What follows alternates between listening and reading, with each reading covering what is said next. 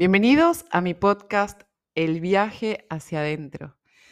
Yo soy Ale Saavedra y quiero contarles que estoy muy contenta de haber retomado estos episodios en los que les cuento un poco algunas situaciones de mi vida, de mi experiencia, cómo las capitalizo, qué hago en ciertos momentos, cómo básicamente la vida me va mostrando un camino para expandir mi conciencia.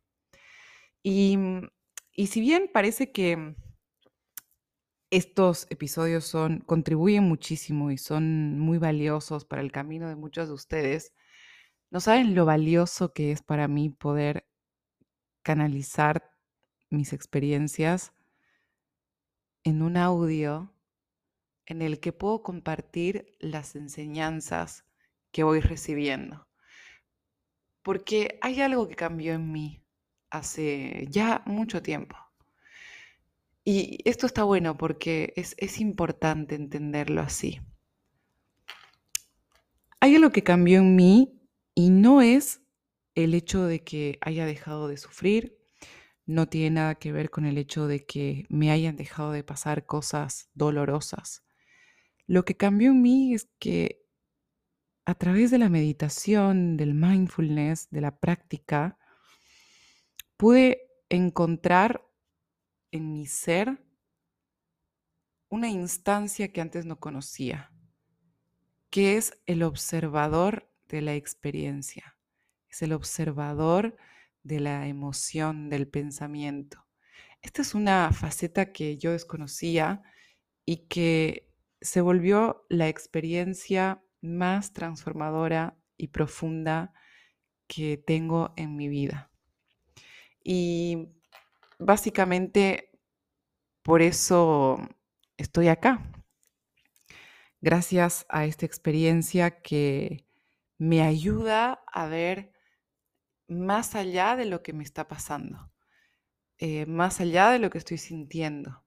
Es una herramienta que me ayuda a capitalizar lo que, lo que está pasando en, en un aprendizaje, wow, y me parece tan valioso porque desde que la tengo a mi lado, o a mi lado, o adentro mío, esta experiencia, gracias a, esta, perdón, gracias a esta herramienta, ya no tengo miedo de que las cosas se den como se tengan que dar.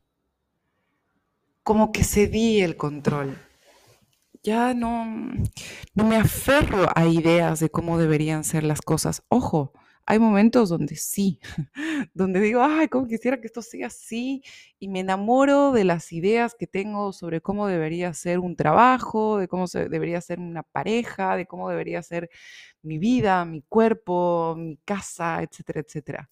Pero otra vez observo y digo, ah, ok, esta es mi mente otra vez, que está tratando de controlar, que está tratando de, que las cosas sean a su manera, como, como lo espera, como aprendió. Entonces, cada vez que estamos tratando de que la vida sea como lo espera nuestra mente, no le damos lugar a la novedad. Cada vez que intentamos que la vida sea como nuestra mente lo desea, no le damos lugar a la novedad. ¿Por qué? Porque la novedad es algo que está siempre en la realidad externa, porque siempre, cada momento, cada instante del presente está lleno de potencialidad, de diferentes formas que se pueden llegar a dar, pero nuestra mente cuando interviene le es, busca darle un sentido, busca darle una forma a lo que está pasando. Entonces, ahí es cuando nos volvemos presos de nuestros patrones y cuando no paramos de repetirlos. Es en ese momento en el que nos empezamos a, a volver como, como esa ratita, ¿no? Como el hámster que está ahí en un círculo y que no para de repetir, no para de repetir y dar vueltas en el mismo lugar. Bueno, nuestra mente nos lleva a eso. Entonces, me encanta poder tener este espacio porque cada vez que me pasan cosas que siento, que, tengo experiencias, que, que me duelen también ciertas experiencias, que siento tristeza, que me siento frustrada, ansiosa, angustiada, le pongo la conciencia, conciencia a ese momento y pasan cosas muy maravillosas, muy increíbles. Entonces, realmente para mí este podcast es súper terapéutico y si desde mi lugar yo puedo transmitirte una manera diferente de ver y de capitalizar una situación, bueno, me parece algo realmente hermoso. Y hoy te quiero contar varias cosas. Mm, una de ellas tiene que ver con, con un viajecito que hice a Bariloche. Si me sigues por Instagram, seguramente habrás visto algunas fotos y además te aconsejo ir a Bariloche en verano. Si estás dudando, por favor, anda. Es un lugar muy hermoso y uno de los lugares que nosotros eh, eh, vimos y exploramos es el brazo tristeza. Eh, porque muchas personas me decían, ¿dónde es? ¿Dónde es este lugar? y yo decía, bueno, es en Bariloche. Cuando decía que era el brazo tristeza, muchas personas me decían, wow, no, nunca, nunca había estado ahí. Y hubo un día que salimos a hacer un trekking y no paraban de haber abejas. Era, era como que cada vez que parábamos, las abejas empezaban como que a, rodearnos. En un momento tratamos de parar y descansar y mm, a tomar unos mates y cuando nos sentamos empezaron las abejas a dar vueltas alrededor. Y vieron que el primer instinto que tenemos cuando viene una abeja es movernos bruscamente, como nos da miedo que nos pique. Y hay algo muy loco que pasa con las, abejas y es que, que cuando nos quedamos quietos, sin hacer nada, la abeja tiene, digamos, tiempo, lugar para poder Mm, investigar, explorar qué es lo que, lo que pasa con este organismo, digamos que es nuestro cuerpo. Y cuando se da cuenta de que no hay nada para hacer, ni, ni, ni, sacar polen, ni atacar, se va. Pero para que se vaya, sí o sí necesitamos eh, estar en calma, estar en observador, justamente, estar en, en aceptación estar en aceptación. Y me pareció muy increíble el ejercicio de estar en aceptación con la abeja, pero no te voy a mentir que me costó mucho al principio. Era como, ah, me quiero ir de este lugar y quiero tomar un mate tranquila en un lugar donde no hayan abejas. Pero después dije, espera, ¿qué pasa si este es un gran ejercicio para mí, para poder estar en aceptación con la incomodidad que me generaba las abejas y quedarme eh, obviamente también ahí hay que darse cuenta, o sea, no me voy a quedar si me están picando 30 abejas, ¿no? También hay que saber irse de los lugares. Pero en ese momento fue como, como que me di cuenta que no había ningún peligro, que si yo me, si yo me quedaba en calma y en aceptación, si, si no cedía a la, a la necesidad de mi cuerpo, eh, de reaccionar en piloto automático y de querer luchar en contra de la abeja, de repente se iban. Y dije, wow, las abejas son como los pensamientos.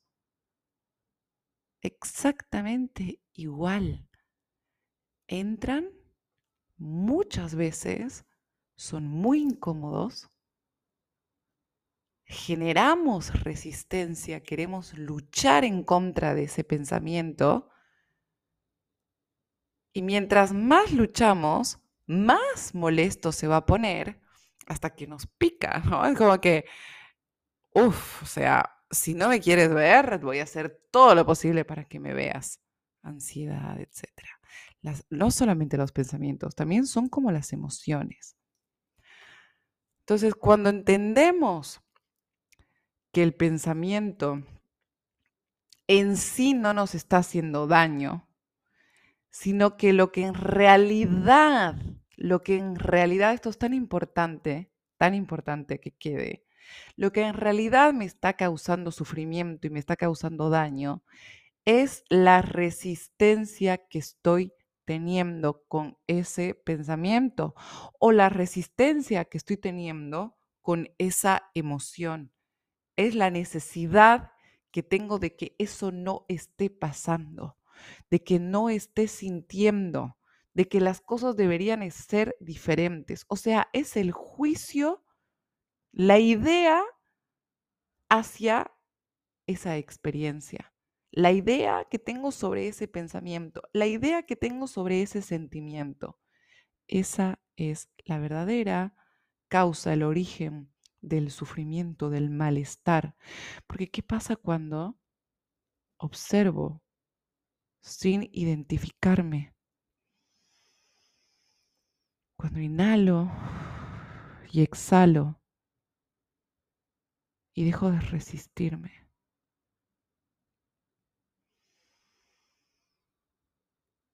Cuando inhalo y exhalo y acepto lo que siento. No lo quiero cambiar. Al menos no en ese momento.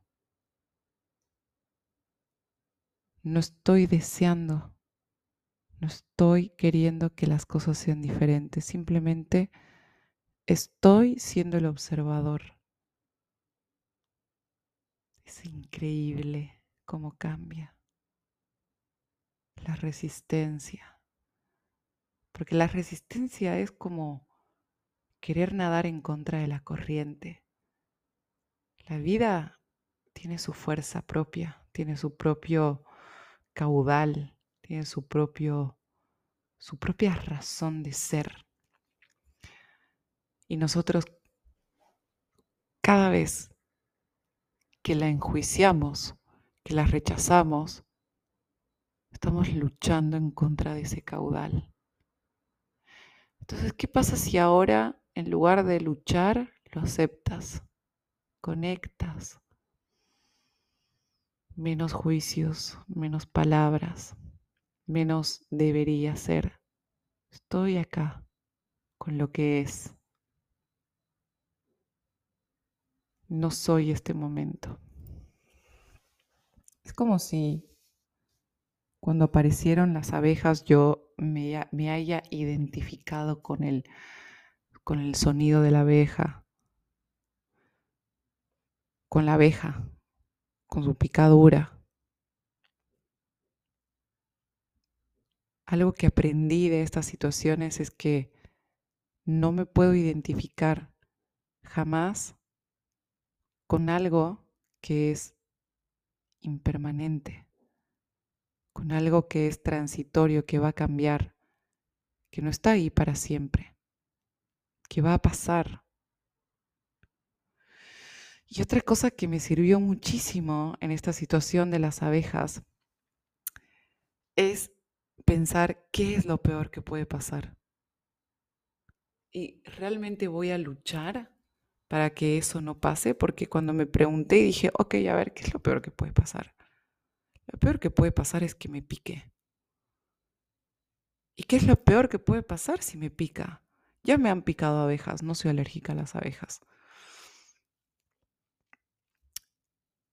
¿Qué es lo peor que puede pasar? Que me duela. ¿Y qué entonces, qué es lo que realmente termina generando más dolor? ¿El hecho de que me pique o la resistencia que me pique? El hecho de no querer que pase algo que quizás tenga que pasar que no está bajo mi control, no puedo controlar que una abeja me pique o no me pique. Obviamente me puedo ir del lugar, ojo, o sea, ahí está también la decisión de por qué me quedo, ¿no? O sea, yo me quedé porque me pareció muy interesante el ejercicio de no reaccionar y, todo esto hermoso que vino y que terminó siendo un episodio de podcast que estoy segura que, que te va a servir, estoy segura que te va a nutrir, que te va a acompañar en esos momentos en los que te gustaría que la vida sea diferente. Entonces, primero, aceptación, no reacción, observación, observar, soy el observador. Primero, punto número uno. No hay nada que tenga que cambiar de este momento, no me resisto. Lo observo y lo más loco, lo más loco y, y transformador es que, que cada vez que observo la situación, la situación cambia. Cada vez que me vuelvo observadora, las abejas se van, los pensamientos se van, las emociones se van, porque dejé de poner una barrera, porque cada vez que me resisto, sin darme cuenta, de alguna forma, le estoy poniendo una traba a esa energía para que se vaya. Estoy luchando. Entonces eso piensa que es como la abeja, ¿no? Como que si, si hay ahí resistencia, entonces tengo que poner lo peor realmente de mí, dar, eh, ponerme más fuerte, más dura y terminar picándote. Pero cuando no me resisto, todo fluye. Incluso como las nubes en el cielo, entran y salen. No, no hay ahí una pared que se está oponiendo, le estoy diciendo, no deberías estar acá, salí de acá, ¿no? Como y la fuerza de la nube es, la fuerza de la nube es tipo su, su, tiene su entidad. Entonces, punto número uno, deja de resistirte. Y punto número dos, pensá, ¿qué es lo peor que podría pasar? Realmente es, ¿no puedo lidiar con la, la situación de si pasa? De hecho, con Kala también, como que yo le decía, estábamos haciendo el trekking, le decía, lo peor que te puede pasar es que te caigas. Y lo mejor que te puede pasar es amigarte con esa idea. ¿No? Haciendo un trekking en la montaña. Si no te amigas con la idea de que te puede llegar a pasar, todo el tiempo vas a estar con la energía de la resistencia, de la evitación, del control.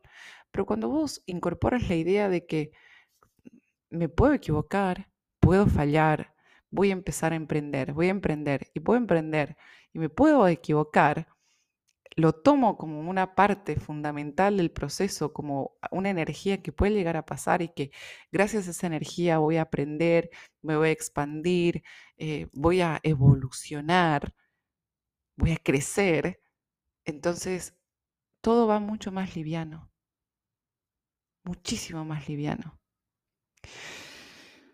Entonces, eso era lo que te quería, te quería transmitir hoy sobre, sobre ser el observador, sobre la resistencia, sobre la aceptación, sobre fluir con la vida, con su devenir, con la fuerza, que, que ya es la vida una fuerza, que si te opones es donde, donde creas ese, ese sufrimiento y que dejes de querer controlar los resultados que a veces son necesarios para tu evolución. Así que bueno, espero que este episodio te haya gustado, que lo compartas a, tus personas favoritas, a tu familia, a tus amigos, si crees que le pueda servir. Y yo voy a estar acá viviendo mi vida, mis experiencias desde un lugar de conciencia para poder compartirte más, más procesos, para poder compartirte más aprendizajes y contribuir en tu camino para poder seguir siendo parte de tu vida, al menos a través de este medio. Te mando un abrazo muy, muy grande y gracias, gracias, gracias por estar del otro lado.